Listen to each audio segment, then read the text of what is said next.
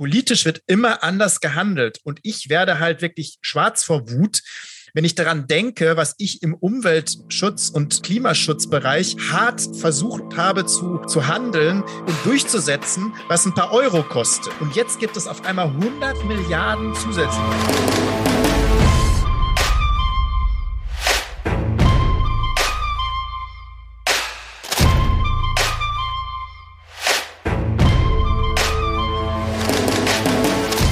Hallo und herzlich willkommen. Schön, dass ihr wieder dabei seid zu einer neuen Folge von Lobbyland mit einem zugegebenermaßen etwas schwierigem Thema, das uns beiden im Vorhinein auch Bauchschmerzen bereitet hat. Es wird nochmal um die 100 Milliarden gehen, um den Diskursraum Pazifismus und schwere Waffen und um ambivalente politische Entscheidungen. Aber ich freue mich auf die Sendung und ich freue mich, dich zu sehen. Hallo Marco. Ja, hallo Sabrina. Gut gerüstet für heute im wahrsten Sinne des Wortes. Wir werden sehen. Wir werden sehen. Ja, die, die erste Lesung zur Verabschiedung der 100 Milliarden, über die wir ja schon gesprochen haben, hat äh, stattgefunden. Und äh, wir erinnern uns, die 100 Milliarden, die Olaf Scholz verkündet hat, um äh, die Bundeswehr auszurüsten, wie er sagt. Andere sagen, um aufzurüsten ähm, eine Rede, die ich in dieser Debatte, das war ja jetzt erst die erste Lesung, ähm, eine Rede, die ich sehr vermisst habe, äh, war deine Rede, Marco. Deshalb ähm, meine Frage, was hättest du denn im Zuge dieser Debatte im Bundestag gesagt? Ich glaube, andere haben es nicht vermisst. Aber das war jetzt wieder mal so, dass ich äh, auch das Gefühl hätte, ich hätte gerne geredet. Ähm, und es wäre wichtig gewesen, weil ein paar Argumente da irgendwie wirklich nicht genannt worden sind, äh, leider nicht genannt worden sind. Und ich finde, gerade bei diesen 100 Milliarden wäre das sehr wichtig gewesen. Aber ich hätte gerne auch mehr als drei Minuten gehabt, weil das natürlich ein Thema ist, was man nicht mal eben mit Überschriften abhandeln kann. Ähm, und es wäre mir wichtig gewesen, da nicht nur einzuheizen, sondern einfach auch ein paar Dinge äh, wo wir das heute in der Sendung machen, mal argumentativ äh, zu bringen. Ich hätte vor allen Dingen darüber gesprochen, wie sonst das Geld ausgegeben wird, weil es ist ja nicht das erste Mal, dass wir Geld in Rüstung und in Verteidigung stecken. Man tut ja so, als wenn wir bei Null anfangen würden. Äh, also ich habe so ein bisschen das Gefühl, wir sind in den 50er und es geht um eine Neuaufstellung der äh, Deutschlands äh, nach dem Krieg und wir fangen irgendwie bei Null an. Das stimmt ja nicht. Und auch das wäre ja auf jeden Fall mal was wert gewesen. Ich habe viel Symbolik gehört in der Debatte. Und ähm, naja, es ist so ein bisschen ähm, mit ungewissen Ausgang, was vor allen Dingen unser zweites Thema heute natürlich aber trifft. Ganz witzig, also es gibt nichts viel Witziges zu diesem Thema zu sagen, aber ich habe was Witziges bei Extra 3 gesehen. Ähm, da ging es darum, dass ja, als Olaf Scholz ähm, vor einigen Wochen verkündet hat, dass diese 100 Milliarden jetzt verabschiedet werden sollen und in die Bundeswehr gesteckt werden sollen, äh, dass es da ähm, zu Standing Ovations kam, also dass sämtliche Abgeordneten parteiübergreifend aufgestanden sind und ähm, diese Aussage applaudiert haben. Und Extra 3 hat äh, nachgefragt, wann gab es das denn das letzte Mal, dass der Bundestag äh, sag mal, fast vereint aufgestanden ist und applaudiert hat. Und äh, sie haben eine Rede von Putin. sie haben eine Rede von Putin eingeblendet. Und in der Tat ähm, war Putin vor einigen Jahren im Bundestag hat eine Rede gehalten, dass man sich vertrauen müsse gegenseitig und so weiter.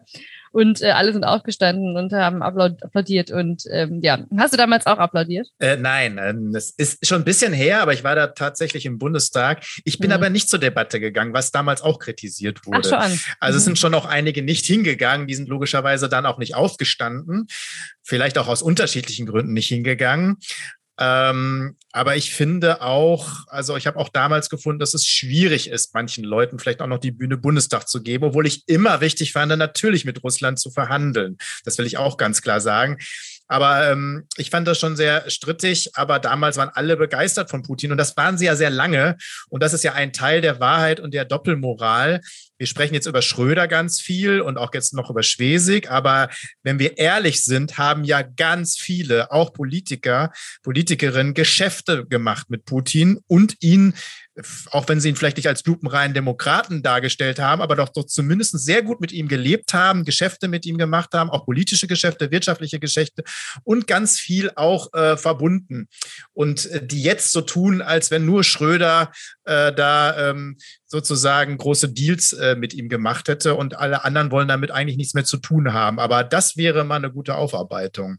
Ja, gut, das äh, Klammer auf nutzt ja Friedrich Merz gerade auch so ein bisschen als Wahlkampfthema. Ne? Also die, ähm, die Situation, die wir vorliegen haben, geht ja auch großteils auf Kosten äh, der CDU und ähm, Friedrich Merz braucht das natürlich auch so ein bisschen für die anstehenden Landtagswahlen. Ja, kann aber auch mit Merkel anfangen, was sie sozusagen alles äh, mit äh, Putin verbunden hat mm, und das, das wie sie ihn auch mm. gefördert hat. Ne? Genau. Und das, äh, also ich bin ja nun ganz sicherlich kein Freund von Schröder. Ich habe ihn damals attackiert in der SPD. Ich war auch immer gegen Nord Stream in der SPD. Da war ich fast, war ich fast alleine, muss man sagen. Ähm, aber sozusagen jetzt alles auf eine Person zu schieben, finde ich auch, ähm, naja, also mehr als nur ein Geschmäckle. Hm, ja, schauen wir uns vielleicht nochmal die Debatte an, weil ähm, vor dieser ersten Lesung wusste man jetzt ja nicht so wirklich viel zu diesem Rüstungsprojekt, das ja in der Tat das größte Rüstungsprojekt ist, das es je gegeben hat. Es handelt sich ja bei diesen 100 Milliarden um ein Sondervermögen. Also das klingt so nett. Das Sondervermögen besteht aber aus Schulden, also die bei Banken und Investoren ähm, geliehen werden sollen. Und laut Entwurf, und das ist ja so ein bisschen ähm, auch das Entscheidende, ähm, darf es ausschließlich zur Stärkung der Bündnis- und Verteidigungsfähigkeit eingesetzt werden. Damit einhergehen soll ja noch Artikel 87a des Grundgesetzes geändert werden, weil sich die Finanzierung ja bisher zumindest ähm, des Rüstungsetats aus dem Haushaltsplan ergeben hat, das nur am Rande. Ähm, und was mit diesem Geld genau passieren soll, soll in einem ähm, jährlichen Wirtschaftsplan dargelegt werden. Also ist noch nicht klar, was mit dem Geld bezahlt werden soll, aber es muss, und es war ja so die Frage, ob die Grünen das irgendwie durchbekommen, dass man das Geld auch ähm, im Prinzip in erneuerbare Energien steckt, auch aus ähm, Energie, Klima, technischer Unabhängigkeit und so weiter. Aber es muss in Bündnis- und Verteidigungsfähigkeit gesteckt werden. Und die Grünen haben dafür im Länderrat grünes Licht gegeben. Es gab einen Änderungsantrag der Grünen Jugend ähm, zur Reform des Beschaffungswesens. Die ist leider gescheitert. Äh, was ich persönlich sehr wichtig gefunden hätte, dass es eine bedarfsgerechte Ermittlung gibt von notwendigen Militärausgaben. Ähm, ja, aber die Grünen haben das im Prinzip jetzt durchgewunken. Ähm, wir wollen jetzt nicht nur auf die Grünen schauen, aber ähm, hättest du so, oder hättest du erwartet, dass das so durchgewunken wird? Es ist, es ist ja noch nicht ganz durchgewunken, aber das ist im Prinzip, es wurde ja im Prinzip jetzt grünes Licht gegeben. Naja, du hast auf diese Standing Ovations ja äh, schon hingewiesen. Das zeigte ja schon, dass es im, äh, im Bundestag da anscheinend ohne eine große Debatte, ohne festzulegen, was denn dann wirklich finanziert wird, äh, eine große Mehrheit gibt. Und das passt zu dieser Symbolik. Und ich finde äh, eigentlich das auch sehr bezeichnend, dass selbst dieser doch äh, harmlose Antrag der Grünen Jugend ähm, das zeigt ja so ein bisschen die Hilflosigkeit in der Ampel, dass also selbst der Versuch, zumindest vielleicht mal zu errechnen, wie hoch ist denn der Bedarf und wofür geben wir das Geld denn aus, dass selbst das nicht gemacht wird. Also das muss man sich nochmal überlegen. Du hast es gerade gesagt. Überhaupt, ich kann mich nicht erinnern, mal 100 Milliarden für irgendwas auszugeben, egal ob Sondervermögen oder nicht, und dann noch nicht mal vorher zu berechnen, ob man das Geld wirklich braucht, wofür es genau da ist und ob es die Wirkung entfacht. Das muss doch eine Diskussion auslösen. Wenn das keine Gewissensentscheidung ist, dann weiß ich es auch nicht. Ist das denn so, dass das Geld woanders fehlt? Weil es ist ja ein, ein Sondervermögen. Ein Sondervermögen heißt ja, dass es nicht aus dem Haushalt kommt. Also könnte man nicht argumentieren, es ändert sich ja im Prinzip nichts, außer dass wir ein bisschen mehr Schulden haben. Oder müssen wir dann doch den Gürtel enger schnallen? Ja, also erstens haben ja Habeck, Scholz und Lindner, also fast unisono in unterschiedlichen Zeiten und äh, unterschiedlichen Worten, aber doch in kurzen Abständen alle drei schon gesagt, wir müssen den Gürtel enger schnallen. Sie haben das nicht immer im direkten Zusammenhang gesagt, aber das wird kommen.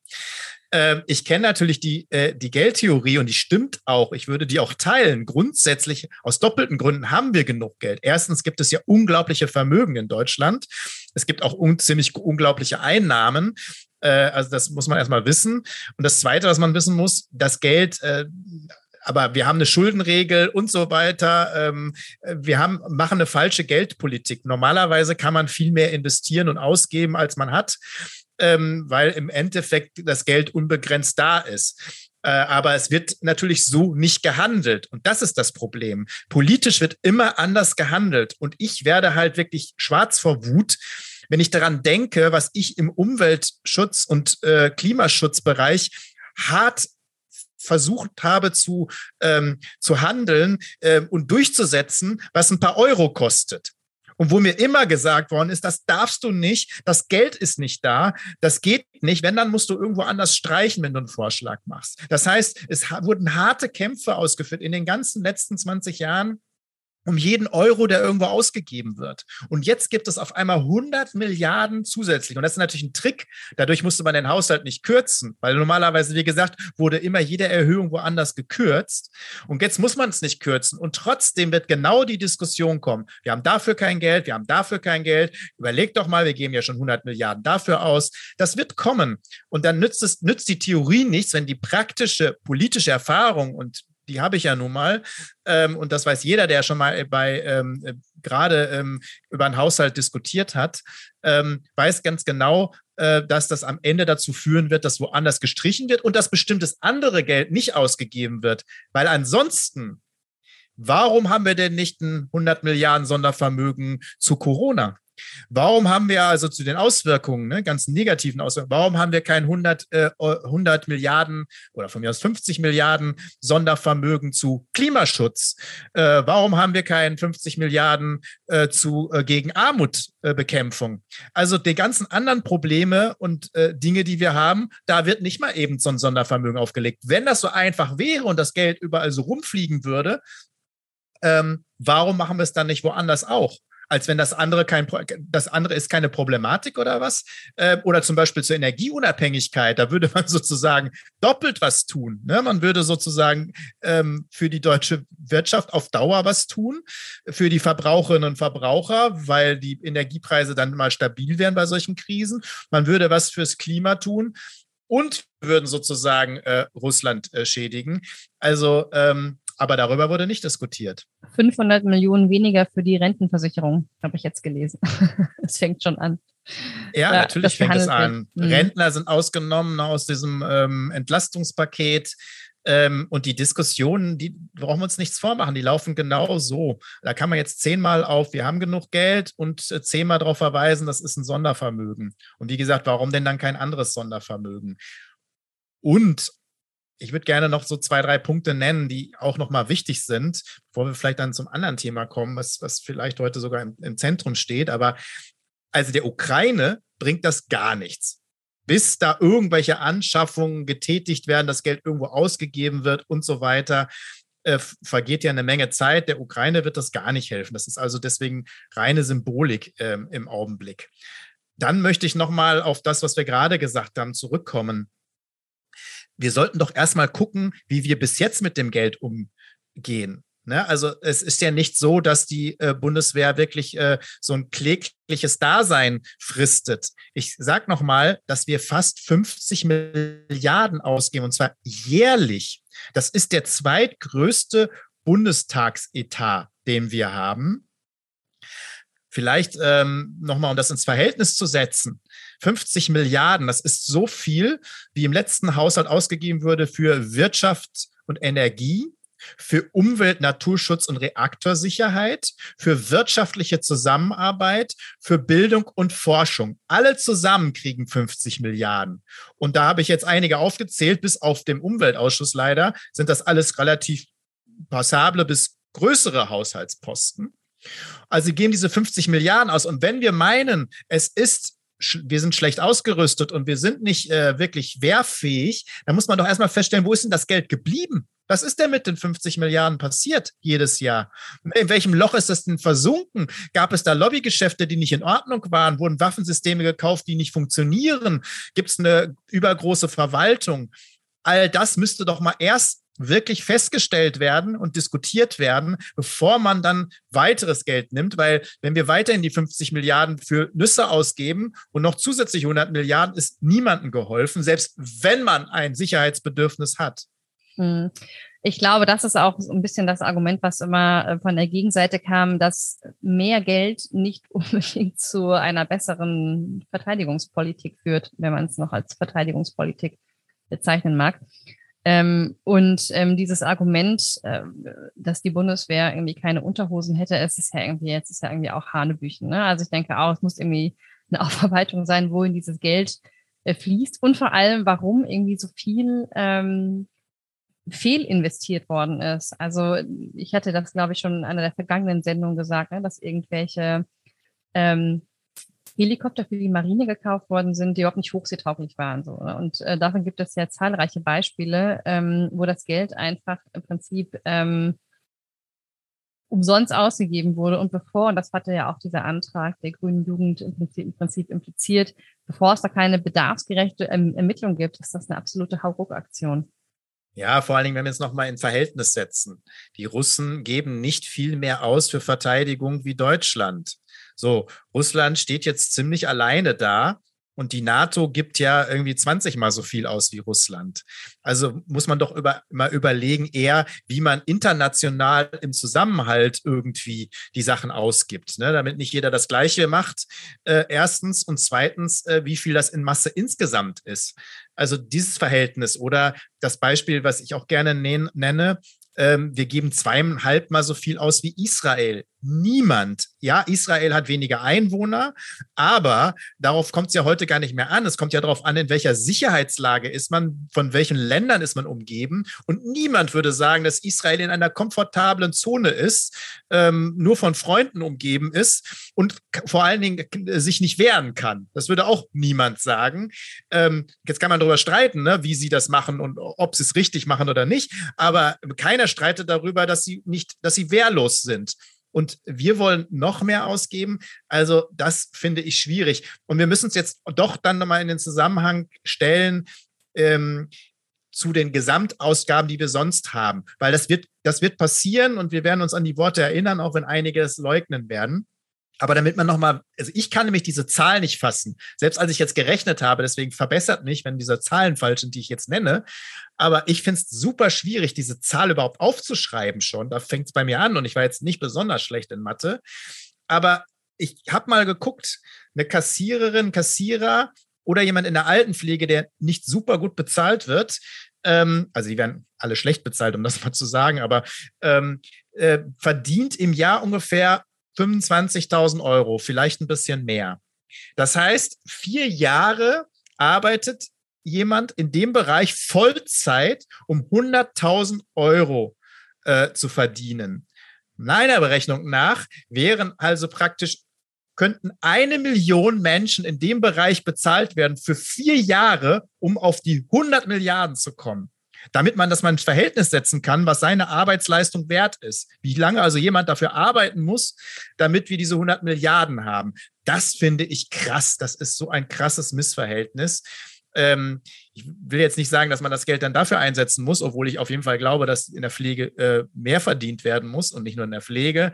Ähm, aber ich will mal das in, in, einen praktischen Zusammenhang setzen, weil wir schmeißen hier mit Milliarden rum und keiner weiß doch genau, was das, was das Geld bedeutet. Mhm. Was, was hättest du denn mit den 100 Milliarden gemacht? Um das nochmal abzuschließen. Also, wenn überhaupt, also ich hätte es auf keinen Fall in der Höhe gemacht. Und wenn, dann hätte ich vielleicht ein, ein Sondervermögen Sicherheit oder so. Sicherheit und Energie geschaffen. Das wäre ein Sondervermögen gewesen, ähm, worauf man sich einlassen könnte. Ich habe das gerade schon anklingen lassen. Man hätte zum Beispiel dafür sorgen können mit dem Geld, dass wir energieunabhängiger werden. Ne? Also von anderen Staaten, natürlich in erster Linie von Russland, aber auch von anderen autokratischen Ländern, weil Energieversorgung kriegen wir von vielen nicht besonders demokratischen, schwierigen Ländern. Und diese Energieunabhängigkeit, die würde sozusagen wirtschaftliche Sicherheit garantieren, den Verbrauchern und Verbraucherinnen eine Sicherheit garantieren. Äh, und natürlich kann man aber auch im Bereich Sicherheit dann gucken, ob es auch bestimmte Waffensysteme und so weiter braucht. Also man hätte da einen Misch machen können und dann hätte man das wirklich mit einem, mit einem Expertinnenrat, mit vielleicht einem Bürgerinnenrat auch mal bestimmen können, wie viel denn davon wofür ausgegeben wird. Also man hätte es auch demokratischer machen müssen. Jetzt sind ja die 100 Milliarden das eine. ähm, die Lieferung von schweren Waffen, wie sie ja jetzt letztlich doch beschlossen worden sind, das andere. Ähm, diese Diskussion, ob wir schwere Waffen liefern sollen, also sogenannte schwere Waffen liefern sollen, wurde ja von Beginn an, als Russland seinen Angriffskrieg gegen die Ukraine begonnen hat und schwere Kriegsverbrechen begangen hat, immer wieder kontrovers diskutiert. Ähm, also zuerst wurden ja deshalb sogenannte leichte Waffen geliefert, Luftabwehrraketen, Panzerfäuste, Maschinengewehre, Munition, also das, was äh, zur Verteidigung dienen soll.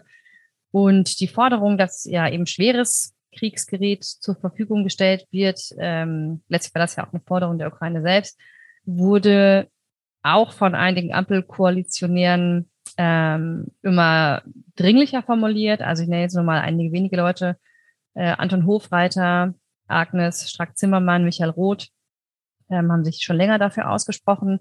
Äh, Olaf Scholz war ja in dieser Frage etwas zurückhaltender und jetzt nach der NATO-Konferenz in Rammstein, übrigens eine sehr wichtige Konferenz, weil sich, äh, Klammer auf, auf dieser Konferenz nochmal die westliche Allianz, wenn man sie so nennen möchte, äh, ziemlich geschlossen gezeigt hat. Die Amerikaner haben dort nochmal ihren Führungsanspruch verdeutlicht und eben auch den Anspruch, dass die Ukraine diesen Krieg gewinnt. Jetzt also nach dieser Konferenz hat Olaf Scholz dem Druck nachgegeben und äh, die Ampel hat dann jetzt letztendlich diesen ähm, Schritt beschlossen. Bei diesem Thema haben wir deshalb etwas Bauchschmerzen, weil diese Frage, schwere Waffen zu liefern oder nicht, gefühlt gerade die ganze Nation spaltet und wir uns in einer Debatte befinden von Lumpenpazifismus, ein Begriff, den Sascha Lobo ja, geprägt hat und damit auf die vermeintliche Selbstgerechtigkeit von denjenigen anspielt, die keine Waffen liefern wollen, bis hin zum offenen Brief, der gerade sämtliche Gemüter erhitzt, ein Brief, der von mehreren Künstlern und Intellektuellen formuliert worden ist, äh, der auch, habe ich auf Twitter gelesen, als ein Brief aus der Hölle bezeichnet wurde. Ähm, da ging es in diesem Brief darum, die ähm, Waffenlieferungen zu stoppen. Ähm, die einen argumentieren, wir müssen Atomkrieg verhindern, die anderen, dass Putin genau mit dieser Angst spielt. Diejenigen, die für Waffenlieferungen sind, werfen der Gegenseite vor, die Ukraine im Stich zu lassen und mitverantwortlich zu sein für die Toten. Diejenigen, die Waffenlieferungen skeptisch sehen, unterstellen der Gegenseite den dritten Weltkrieg zu provozieren. Und im Gegensatz zu vielen anderen Millionen Außenpolitik- und Sicherheitsexperten in diesem Land habe ich momentan mehr Fragen als Antworten und sehe mich äh, wirklich nicht so wirklich in der Lage, den richtigen Umgang mit diesem Krieg zu formulieren. Ähm, gleichzeitig muss man natürlich immer noch mal betonen, dass Russland sich aus der zivilisierten Welt verabschiedet hat ähm, warum überhaupt noch darüber nachdenken, was Putin denkt? Ähm, geht es überhaupt ohne eine Vernichtung des Putin-Regimes? Ähm, kann man mit diesem Regime überhaupt noch verhandeln? Äh, versteht Putin nicht nur eigentlich harte Fakten? Äh, heißt letztlich, dass die Ukraine, wenn sie diesen Krieg nicht verlieren darf, im Umkehrschluss, dass Russland ähm, verlieren muss. Ähm, das sind alles so Dinge, die mir in den Kopf kommen, wenn ich darüber nachdenke. Wir hatten ja schon mal darüber gesprochen, ob wir schwere Waffen liefern sollen, äh, wollen. Ähm, Marco, wenn du dir diese Debatte anschaust, die momentan geführt wird, was geht dir da durch den Kopf? Also erstmal muss ich mich den Bauchschmerzen anschließen, weil das, und ich finde es gut, wenn mal jemand ausspricht, dass er nicht weiß, was da jetzt so richtig ist. Und damit wären wir beim ersten Punkt. Ich habe das Gefühl, dass nicht nur Meinungen ausgetauscht werden und es eine Debatte gibt, die ich für notwendig halte, sondern dass jeder weiß, dass sein, sein Diskussionsbeitrag über jeden moralischen Zweifel erhaben ist und vor allen Dingen noch schlimmer, dass alle anderen Beiträge mit einer Moralkeule niedergemetzelt werden muss. Ne? Also du hast das formuliert. Deswegen ähm, nicht umsonst haben wir die Sendung heute auch genannt, äh, die Hölle.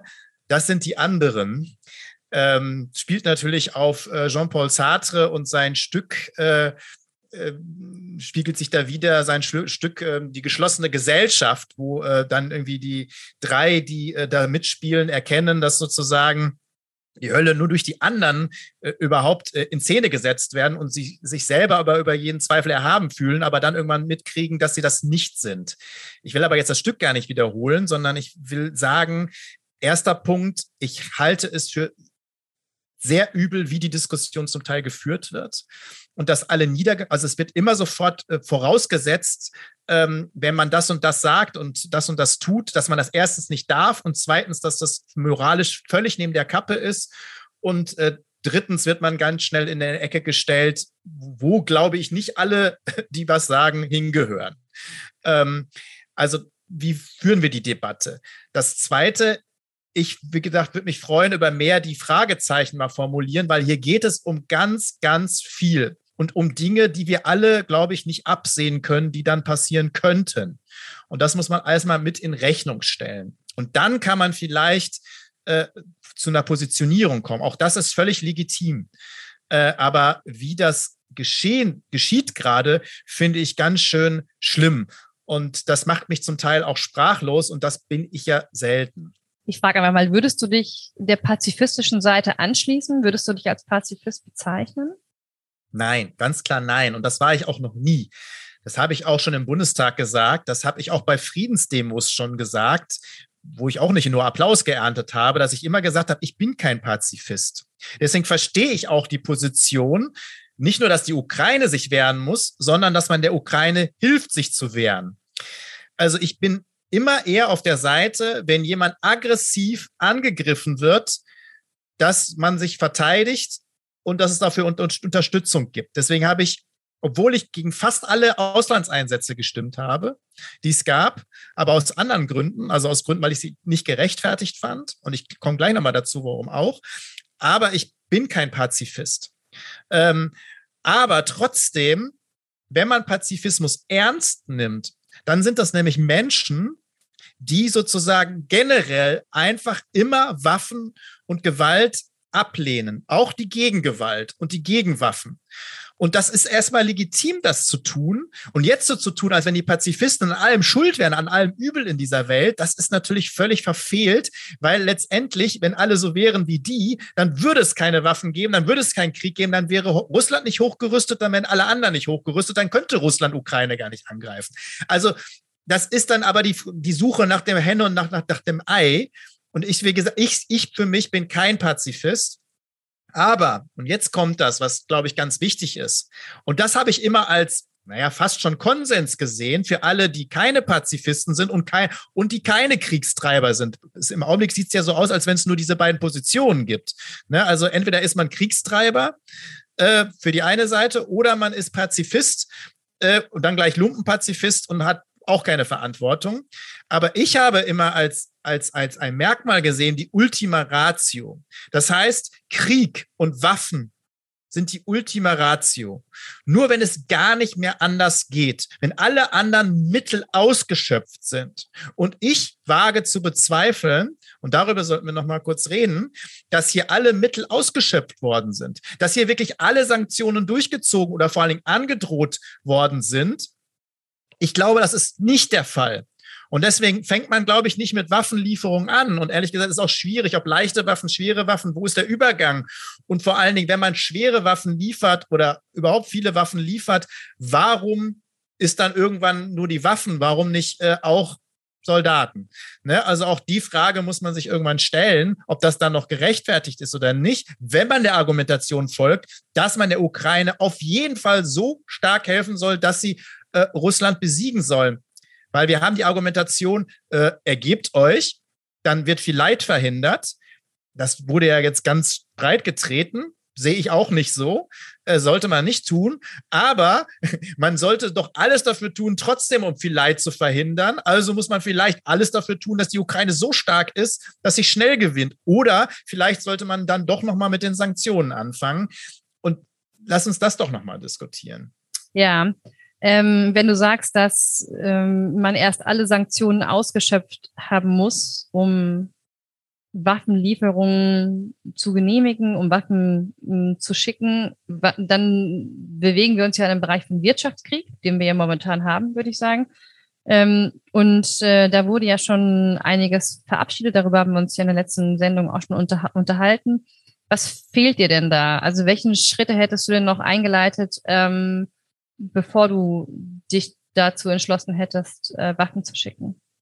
Also auch die Diskussion ist nicht leicht, um das klar zu sagen. Ich habe es aber schon mal angedeutet in einer anderen Sendung.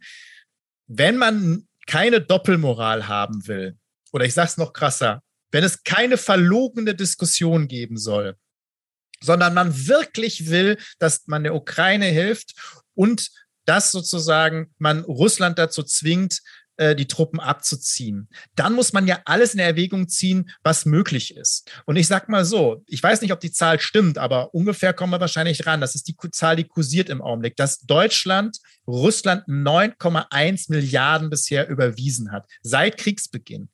9,1 Milliarden. Jetzt nehmen wir mal ganz Europa oder die ganze westliche Welt, die jetzt Waffen liefern will und so weiter. Überleg das mal, was das für eine Druckkulisse wäre, wenn diese Länder von Anfang an gesagt hätten, pass mal auf, Putin, wenn du dich jetzt nicht an den Verhandlungstisch ziehst, setzt, weil das wird ja auch vorgeworfen, dass er nicht verhandeln will. Vielleicht will er das auch nicht, ich weiß es nicht. Ähm, aber wenn man jemanden zum Verhandeln bringen will oder zum Abzug bringen will, dann muss man entweder drohen oder man muss sozusagen ihm was anbieten. Anbieten will man nichts mehr, also muss man drohen. Also kann es nicht sein, ach, wir machen so ein paar Sanktionchen, sondern dann muss man auch die ganze Härte ausspielen und sagen, wir alle drehen den ganzen Geldhahn zu. Ja, wir wissen, dass wir dann vielleicht kein Gas kriegen, kein Öl kriegen. Und wir wissen, dass wir dann auch eine Krise haben werden, die wahrscheinlich sogar schwer ist. Ich will das gar nicht beurteilen, wie schwer. Einige sagen, wir kriegen das gut hin ohne Gas ähm, mit wenig Auswirkungen. Einige sagen, nee, das wird schwere Auswirkungen haben. Ich kann das nicht beurteilen letztendlich. Aber wenn man wirklich dahinter steht, so wie sie es alle sagen, dann muss man sozusagen, bevor man Waffen liefert, vielleicht eben genau diese Karte spielen, äh, weil 9,1 Milliarden überweisen und wir machen es weiter. Das finde ich schon, ja, wirklich schon fast verlogen. Und wir sehen ja, dass auch von den Sanktionen, die es gibt, auch eine Menge Ausnahmen gemacht werden. Und da sind wir wieder bei Lobbyland. Ich habe mal eine Ausnahme gefunden und es ist nur eine. Es gibt viele Ausnahmen. Aber eine will ich mal ganz kurz darstellen. Da gibt es einen Konzern, der heißt Norilsk Nickel und wird geführt von Wladimir Potanin. Es ist interessant, dass er fast so heißt wie Wladimir Putin, äh, aber es ist auch ein Buddy von Wladimir Putin. So, und er ist Multi Milliardär, nicht Millionär, sondern Milliardär. Also der hat mehr als nur eine Firma. Und diese Firma ähm, macht schon lange einen gemeinsamen Deal und Pakt mit BASF. Und die bauen eine große Firma auf, einen großen Betrieb auf in, in, in Finnland, wo es darum geht, ähm, Batteriechemikalien zu entwickeln.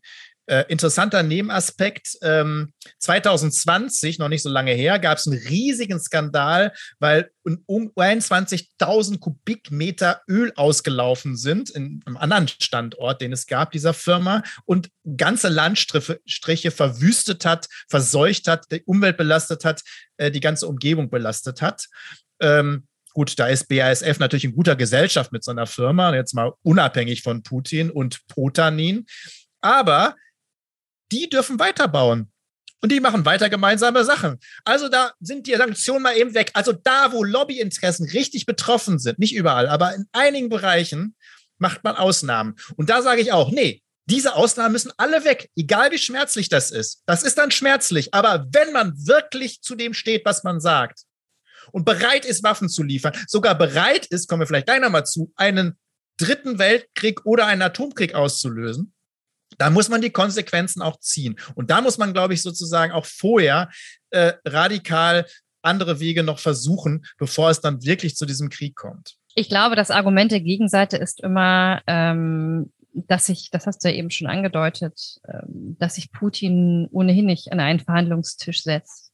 Und ähm, dass er, und das, ich, Habermas hat das jetzt in einem Artikel, ich weiß nicht, in der Süddeutschen oder in der FZ, will ich mich jetzt gerade nicht festlegen, noch ja nochmal dargelegt, äh, nur weil wir Waffen liefern, sind wir ja laut Völkerrecht keine Kriegspartei, aber ähm, wer definiert das denn? Also äh, wenn man Putins Logik folgt, dann, dann entscheidet er letztlich, wer Kriegspartei ist oder nicht. Ob das ähm, mit Waffenlieferungen einhergeht oder mit einer Äußerung eines Bundeskanzlers, entscheidet letztlich das äh, Putin-Regime. Und ähm, was mir fehlt bei der ganzen Diskussion, abgesehen von den, ähm, von den Überlegungen im Bereich der Wirtschaftssanktionen, die du gerade angedeutet hast, ist auch die Frage, welche Strategie verfolgen wir eigentlich damit? Also was ist die übergeordnete Strategie bei den Waffenlieferungen?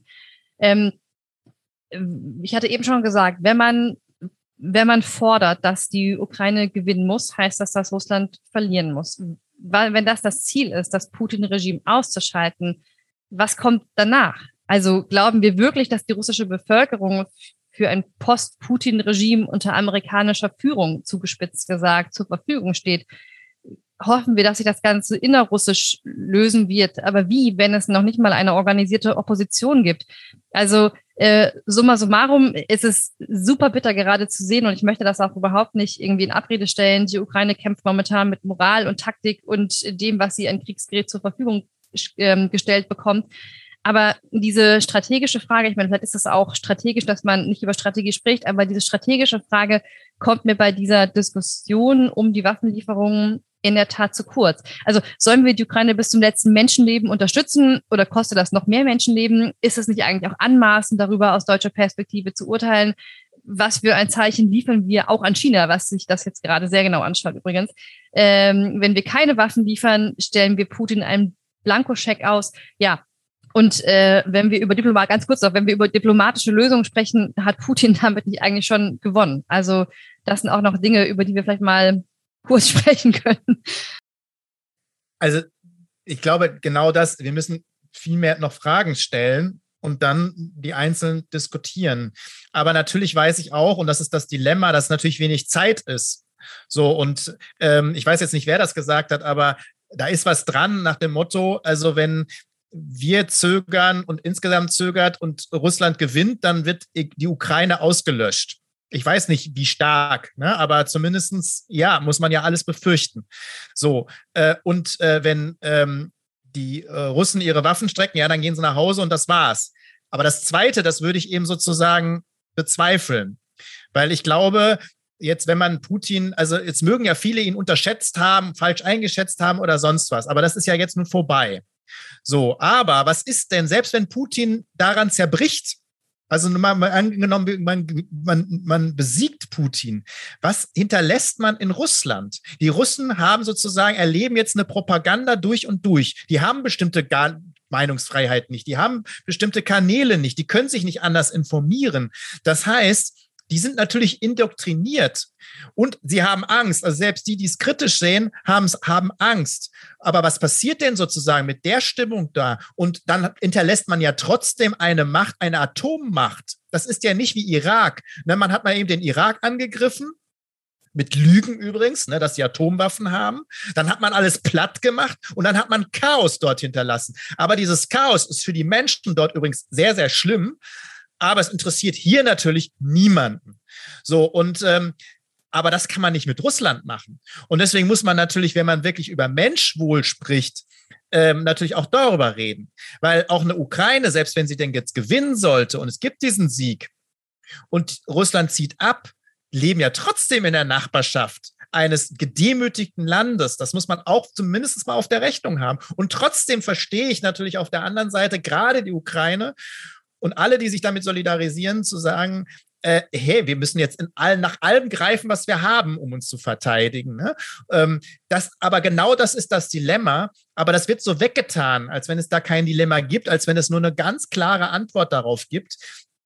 Ich halte es für schwierig, aber ich sage nochmal, wenn man diese Antwort hat und man kann die finden, dass wir Waffen liefern und sogar noch weitergehen, aber dann, dann ist es eine Moral, und das ist nicht mehr Ultima Ratio. Also entweder muss man die alte Ultima Ratio, wie ich sie gerade gezogen habe, geziehen, oder man muss es machen, aber dann muss man die Moral überall ansetzen. Dann, und das ist das Einzige, was mich wirklich wütend macht und nicht nachdenklich, dann möchte ich sofort, dass wir aufhören, Saudi-Arabien und andere Länder mit Waffen zu beliefern, die in Jemen einen langen Krieg, einen langen Krieg in einem Land, was ihnen nicht gehört, führen.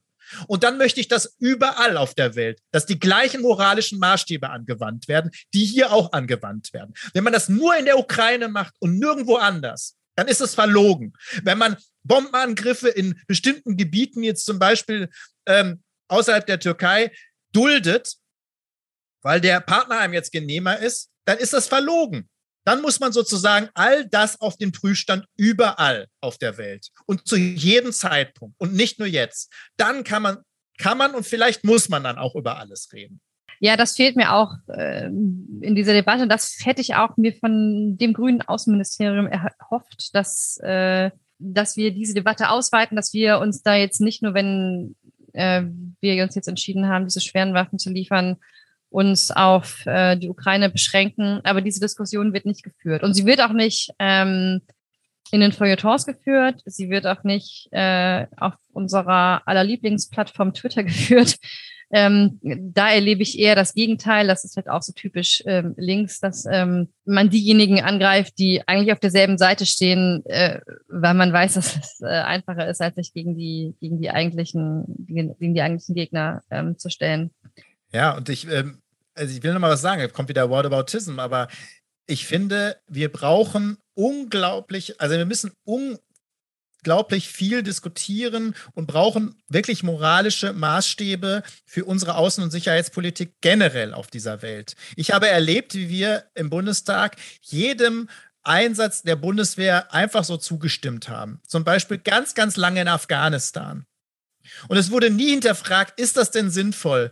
Äh, schafft es mehr mehr äh, Wohl oder, wen, oder schaffen wir damit äh, Menschenrechtsverletzungen ab und schafft es mehr Wohl, als es Leid zufügt. Die Diskussion haben wir nie geführt. Nein, da wird unsere Freiheit äh, verteidigt. Am Hindukusch waren so Schlagbegriffe und natürlich ist alles gut. Aber dann will ich mal auf Afghanistan hinweisen. Da haben wir übrigens auch Milliarden verbrannt und viele Menschenleben auch der Bundeswehr riskiert.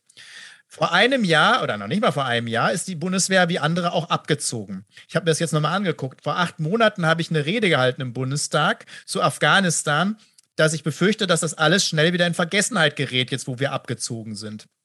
Und so ist es doch. Wer redet denn jetzt über Afghanistan? Wer redet über Afghanistan? Das Land wurde sich jetzt selbst überlassen und wo man ja vorher 20 Jahre gesagt hat, da müssen wir die Menschenrechtsverletzungen müssen wir da bekämpfen, wir müssen für Frauenrechte kämpfen, wir müssen den Menschen eine Zukunft geben. Ja, das hat man gemacht und dann hat man es irgendwann sein gelassen. Ich glaube, dass das alles Symbolik war. Jetzt redet keiner mehr über Afghanistan. Wir haben die Hilfstruppen da gelassen, also die ganzen Menschen, die uns da geholfen haben, äh, haben wir da gelassen. Wir lassen alle schutzlos zurück und es interessiert uns nicht mehr. Es spielt keine Rolle mehr, auch nicht in den Medien. So, und wenn, dann brauchen wir wirklich eine moralische, äh, moralischen Kompass für unsere Sicherheitspolitik, ähm, auch außerhalb von Ukraine. Und das ist jetzt kein Ablenkungsmanöver, weil, wie gesagt, ich sage ja, es ist legitim, nicht nur für die Ukraine, sondern wir müssen darüber nachdenken, wie wir sie unterstützen. Aber das zeigt, wie kompliziert das Thema vielleicht auch ist und dass wir nicht mal äh, nur weil alle draufspringen, da mit draufspringen müssen, sondern dann bitte äh, eine Generaldiskussion auch brauchen. Und, und, übrigens auch über Hunger, ne? Also ähm, da denken Sie jetzt viele, das hat nichts damit zu tun. Ganz konkret hat dieser Krieg eine Auswirkung, dass jetzt am Horn von Afrika zusätzlich mit wahrscheinlich Dürre und Hitze, wie wir es jetzt in Indien erleben und so weiter, ähm, eine, eine Hungerkatastrophe zufolge. Und das ist so ein Thema, was kommt so auf Seite 17, wenn überhaupt. Ne? Da sehe ich keinen Brennpunkt in den Nachrichten zu und so. Das muss dann auch mitdiskutiert werden. Es tut mir leid, das ist kein Whataboutism, das ist notwendig, wenn wir wirklich uns moralisch erheben. Und solange wir die Debatte nicht in der Öffentlichkeit führen können, wie sie hier führen, Marco, sind wir schon wieder am Ende unserer Sendung angelangt. Ich glaube, es ist noch nicht alles, noch lange nicht alles gesagt, besonders was den Bereich der Rüstungsindustrie angeht. Da werden wir uns in den nächsten Folgen bestimmt nochmal ähm, das ein oder andere Beispiel näher anschauen. Ähm, erstmal vielen Dank für die heutige Sendung mit dem, ja, mit einem Thema, wie gesagt, was uns beiden Kopf-Bauchschmerzen, was auch immer bereitet hat. Ja, wir haben auch, wir haben auch vielleicht, das muss man noch sagen, wir haben natürlich so ein bisschen auch unsere Kompetenz über überschritten. äh, ja, weil ähm, ich reg mich natürlich über die ähm, 30 Millionen deutschen Sicherheitspolitiker auf, die vorher ich noch nie ein Wort zu Außen- und Sicherheitspolitik sagen hören habe. Aber natürlich darf jeder seine Meinung äußern. Nur wir haben ja meistens uns sehr stark an den Lobbythemen gehalten.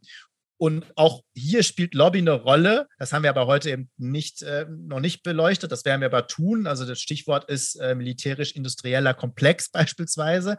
Aber es ist natürlich trotzdem ein Thema, was uns umtreibt und wo wir gesagt haben, okay, dazu äh, werden wir jetzt auch nicht schweigen. Aber vielleicht äh, vor allen Dingen eher es demokratisch stärken, indem man es zulassen kann, wieder zu debattieren und zwar über Fakten und nicht Leute fertig machen, sondern wenn, dann muss man sich über, äh, über Fakten und über Tatsachen ärgern und aufregen, äh, aber nicht so sehr über die Leute, die irgendwelche offenen Briefe oder sonst was schreiben. Das bringt sowieso nichts, selbst wenn man da eine ganz andere Meinung hat. Man muss es zulassen, dass es die Debatten gibt. Und das ist vielleicht auch wieder eine Form von, von Lobbyland, äh, die wir ja verändern wollen. In diesem Sinne, alles Gute, schöne Zeit und ja. wir sehen uns. Vielen Dank und dass du das äh, zugelassen hast, dass es mal nicht alles beantwortet wird. es ist ja nicht so, als würde ich hier mit dem Brotstift drüber gehen.